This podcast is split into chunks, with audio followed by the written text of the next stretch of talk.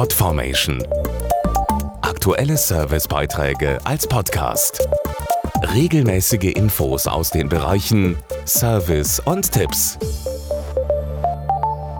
Wer kennt das nicht? Da bringt der Zusteller endlich das lang ersehnte Paket und man sieht auf den ersten Blick, es ist beschädigt. Sofort ist dann die Sorge da, ob das bestellte Tablet aus dem Onlineshop oder die selbstgemachte Marmelade von Oma Gertrud etwas abbekommen haben. Im Beitrag haben wir einige Tipps, wie Sie Dinge sicher für den Versand verpacken können. Jedes Jahr gehen in Deutschland unglaubliche zweieinhalb Milliarden Päckchen und Pakete auf die Reise.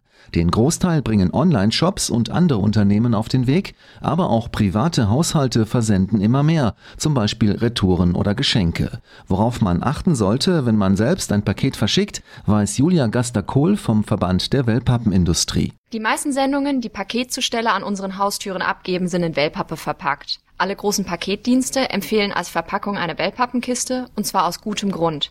Die Welle in der Pappe sorgt für eine ideale Polsterung und schützt die verpackten Gegenstände sehr gut vor Stößen und Stürzen. Sie wirkt sozusagen wie ein Airbag aus Luft und Papier. Und das ist auch notwendig, denn unterwegs werden die Pakete mehrfach umgeladen, im Verteilzentrum über Sortieranlagen befördert und im Lieferwagen ordentlich durchgerüttelt.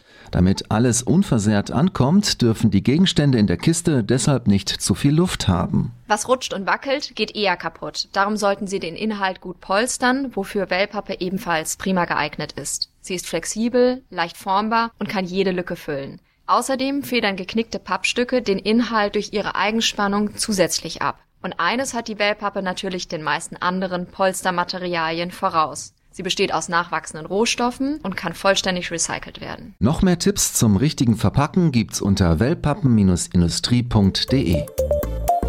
Podformation.de Aktuelle Servicebeiträge als Podcast.